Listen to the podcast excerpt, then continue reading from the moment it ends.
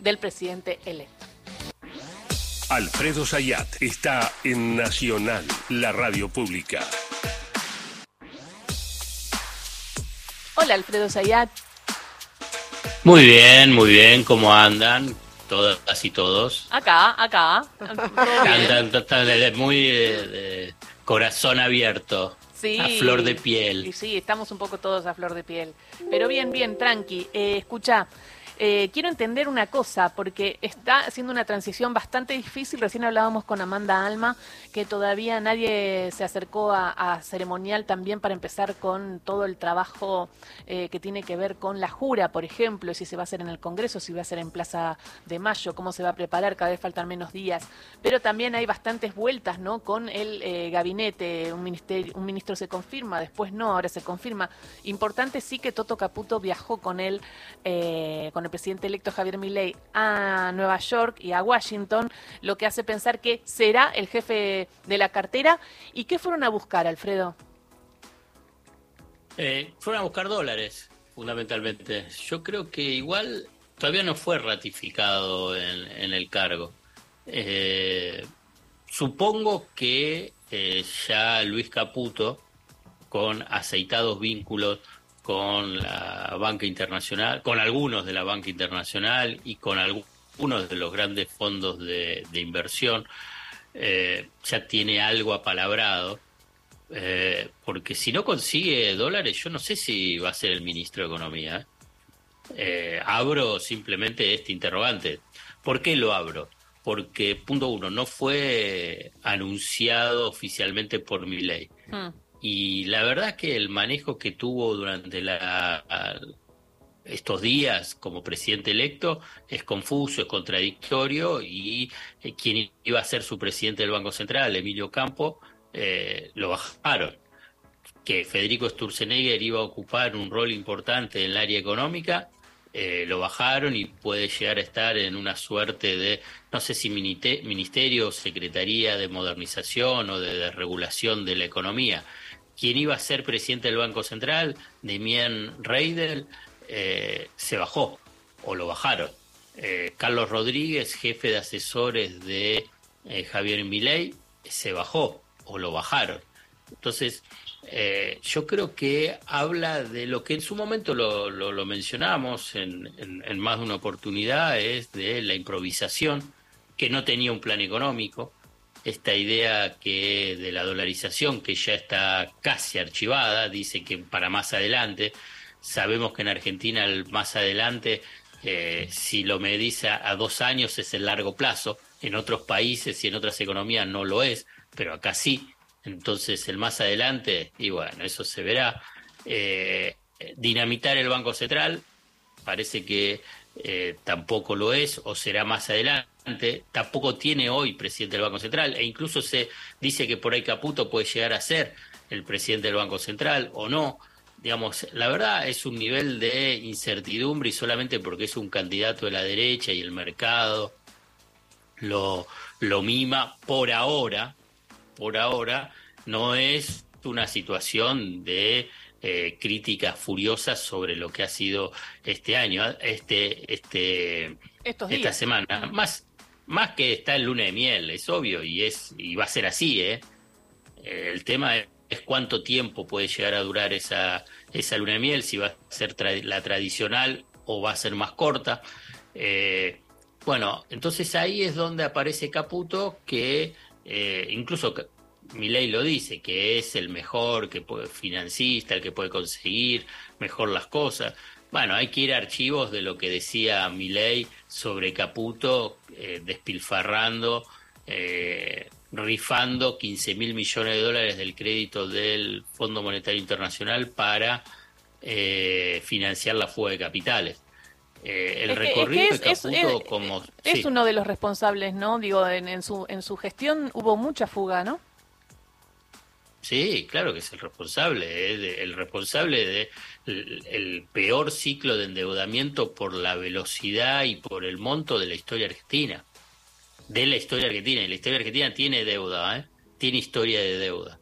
Pero lo que hizo fue un desastre, desastre financiero. Es, notable, digamos, notable en el sentido de la impunidad que, que tiene y que es convalidado obviamente por el sistema financiero, convalidado por el sector de la política, eh, aliviado por un poder judicial o sectores del poder judicial eh, totalmente cooptados por la derecha y por el macrismo. Digamos, lo que hizo desde el primer momento pactando la, la cotización del dólar para definir las operaciones del dólar futuro en diciembre del 2015, estando él del otro lado del mostrador durante la época de Cristina y después eh, definiéndolo, abriendo, digamos, teniendo una negociación con los buitres que definir que fue arrodillarse es poco.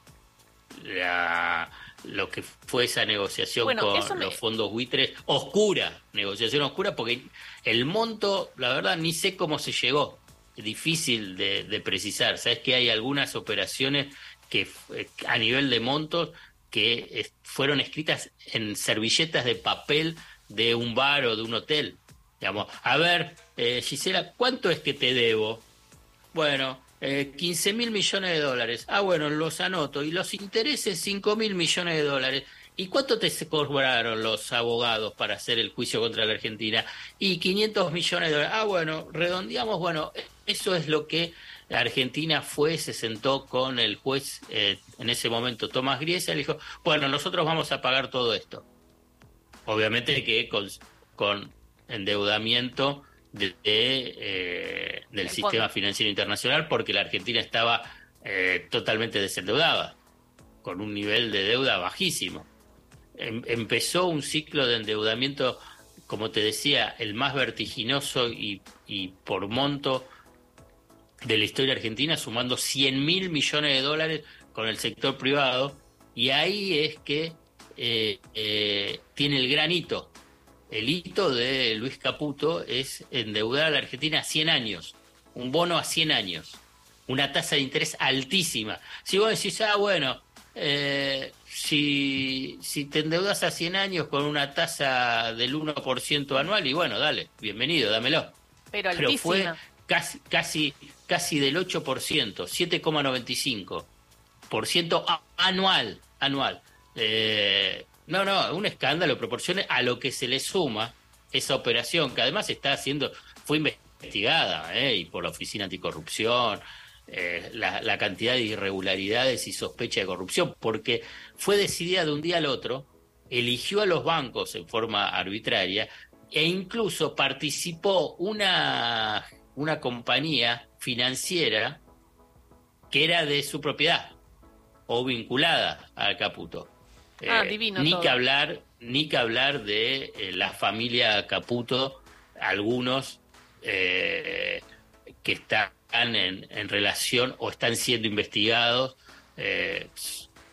respecto al financiamiento de Morel y lo que fue el, a Revolución Federal, ¿no? Al atentado a, a, la vicepresidenta Cristina Fernández Kirchner. Es un escándalo monumental, monumental, digamos, esto lo de de Caputo, eh, por lo pronto estando en la comitiva, la comitiva yendo a Washington. Con dos, déjame que te diga dos datos que también le suma a, a, esta, a esta situación escandalosa. Primero, vuelo privado. Bueno, ¿quién lo paga? La verdad que tanto que hablaba de transparencia mi ley y con el tema de la casta, bueno, por lo menos tendría que dar algún tipo de respuesta que no la va a dar, pero simplemente lo menciono. Y segundo, por primera vez en la historia, en la historia argentina, la Argentina, un embajador de Estados Unidos forma parte del viaje, de la comitiva. Hubo relaciones carnales durante el menemismo. Con Ter Stotman, James Chick, era una relación hasta eh, eh, vergonzosa, con, eh, con fiestas, con, con eh, eventos especiales dedicados al embajador, pero que el embajador de Estados Unidos sea parte de la misión que va para Washington. Por no sé, sean un poquito más prolijos, que vayan otra línea y se encuentran allá y entonces le abre las puertas para el Departamento de Estado y el Departamento del Tesoro o para hacer a partir de ahí la presión sobre el directorio del Fondo Monetario Internacional para conseguir eh, más crédito o más dólares del, del Fondo Monetario Internacional o para la negociación con el Banco of America o con BlackRock para entregar como garantía el oro del Banco Central o acciones de IPF o acciones del Fondo de Garantía de Sustentabilidad para conseguir crédito. Es todo muy obsceno, es todo muy obsceno. Pero bueno, es simplemente una descripción. Digamos, si saca los calificativos que estoy poniendo, bueno, eh, por ahí queda más eh, lavado y ustedes solo pueden incorporarle cómo lo quieren definir. Pero lo importante es la información vinculado a esta forma de funcionamiento del poder. Y preguntarte, habla de que es el único, la única persona, mi ley de Toto Caputo, hace un ratito le escuchábamos, que es la única persona que puede desarmar estas LELIX, pero se habla de una deuda, o sea, Caputo tomaría una nueva deuda, entonces no sería ajuste, sería, sería endeudarnos más. Y desde tu punto de vista y conociendo... Para la LELIC, para las LELIC. El ajuste va a venir y va a ser brutal. El ajuste va a ser brutal, digamos. Lo, sí, pero además, ajuste y nos endeuda o sea, no había otra forma para desarmar las LELIX que no sea tener deuda. Eh, y otra pregunta, cuando se hicieron las LELIX, que son parecidas a las LEVAX, que ellos tuvieron un proceso de LEVAX, claro, que ellos tuvieron un proceso de LEVAX que fue un escándalo. Son, digamos, primero, sí hay otros mecanismos. Segundo, y ahora lo voy a detallar rápidamente, y las LELIC en realidad son hijas de las LEVAC. Las LEVAC son eh, también lo mismo emitido por el Banco Central, solamente que eh, podían comprarlo todos, podían comprarlo un ahorrista individual, una empresa, un fondo de inversión local, un fondo de inversión extranjera, y que es lo que hicieron, que es lo que, digamos, el, el impulso a una bicicleta financiera escandalosa que implicó eh, unas ganancias por año del 40% en dólares. 40% en dólares, 2016-2017. Eh, comienzo del 2018 deciden terminar ya la bicicleta financiera y dijeron, bueno, nos vamos. Y ahí es donde el primero que da la voz de, de salida fue el JP Morgan el 24 de abril del 2018, pidiéndole a, Federico Sturzenegger entre 1.200 a 1.400 millones de dólares de la reserva para cerrar su negocio en las levacas. A partir de ahí comenzó eh, la corrida. Bueno, eh, las LELIC, en realidad, eh, hay otros mecanismos, el sistema financiero ya propuso también otros mecanismos, pero acá es parte de una, una concepción cerrada, obtusa, respecto a que las LELIC es el principal problema de la economía argentina y, no lo es. Entonces es, si tenés un mal diagnóstico, avanzás en una resolución que va a ser muy costosa. Costosa para, puede ser costosa para el patrimonio del Estado, costosa para el funcionamiento del sistema eh, bancario y por consiguiente muy costosa para eh, los ahorristas. Y cuando digo ahorristas, también incluyo a las empresas, porque las empresas tienen como plazos fijos gran parte de lo que es su capital de trabajo. Eh, las empresas no van a invertir en plazo fijo. ¿Por qué ponen plazo fijo? Y bueno, como tienen una liquidez que piensa que van a pagar a proveedores dentro de un mes o que van a pagar los salarios o la aguinaldo, bueno, dice, lo ponen en un plazo fijo. O sea que tenés que tener en cuenta que también hay plazos fijos de las empresas y es su capital de trabajo. Si llegan a tomar alguna medida que licúa esos depósitos que o que le dan algún tipo de bono, lo que está afectando ya no solamente es el patrimonio de los ahorristas, sino el funcionamiento de la economía general.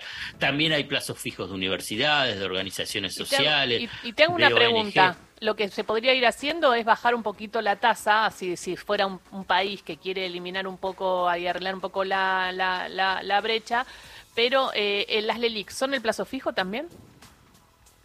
Claro, son la contraparte. Las LELIC son contraparte de los depósitos de... Eh, es esta plata que uno pone en pesos y que le da un interés porque si no se iría al dólar, naturalmente. Y porque lo que pasa es que no hay crédito. El, negocio de los bancos es la intermediación financiera. Toman depósitos, esa plata la prestan. Y esa es la ganancia, para hacerlo de una forma sencilla. Después tienen otras, negocios vinculados con comisiones, tarjeta de crédito, caja de seguridad, servicios, etcétera. Ah. Pero el negocio básico de los bancos es, bueno, toma los depósitos de la, de, la población, empresas y, y personas. ¿Qué hace con esa plata? Porque a vos te está pagando una tasa de interés. Lo que necesita es colocarla, o sea, dar un crédito. Porque si no, pierde plata. Y tiene que colocarla a una tasa mayor, que es los préstamos. Como no hay préstamos, entonces el Banco Central dice, bueno, dámela porque yo tengo que regular todo el sistema. Tengo que controlar todo el sistema, porque si vos no me, si, si, el Banco Central no toma ese dinero, ¿qué es lo que va a hacer los bancos? Los bancos van a decir, bueno, no, no, no te pago una tasa de interés al ahorrista. ¿Y el ahorrista qué va a hacer? Y bueno, entonces me voy al dólar.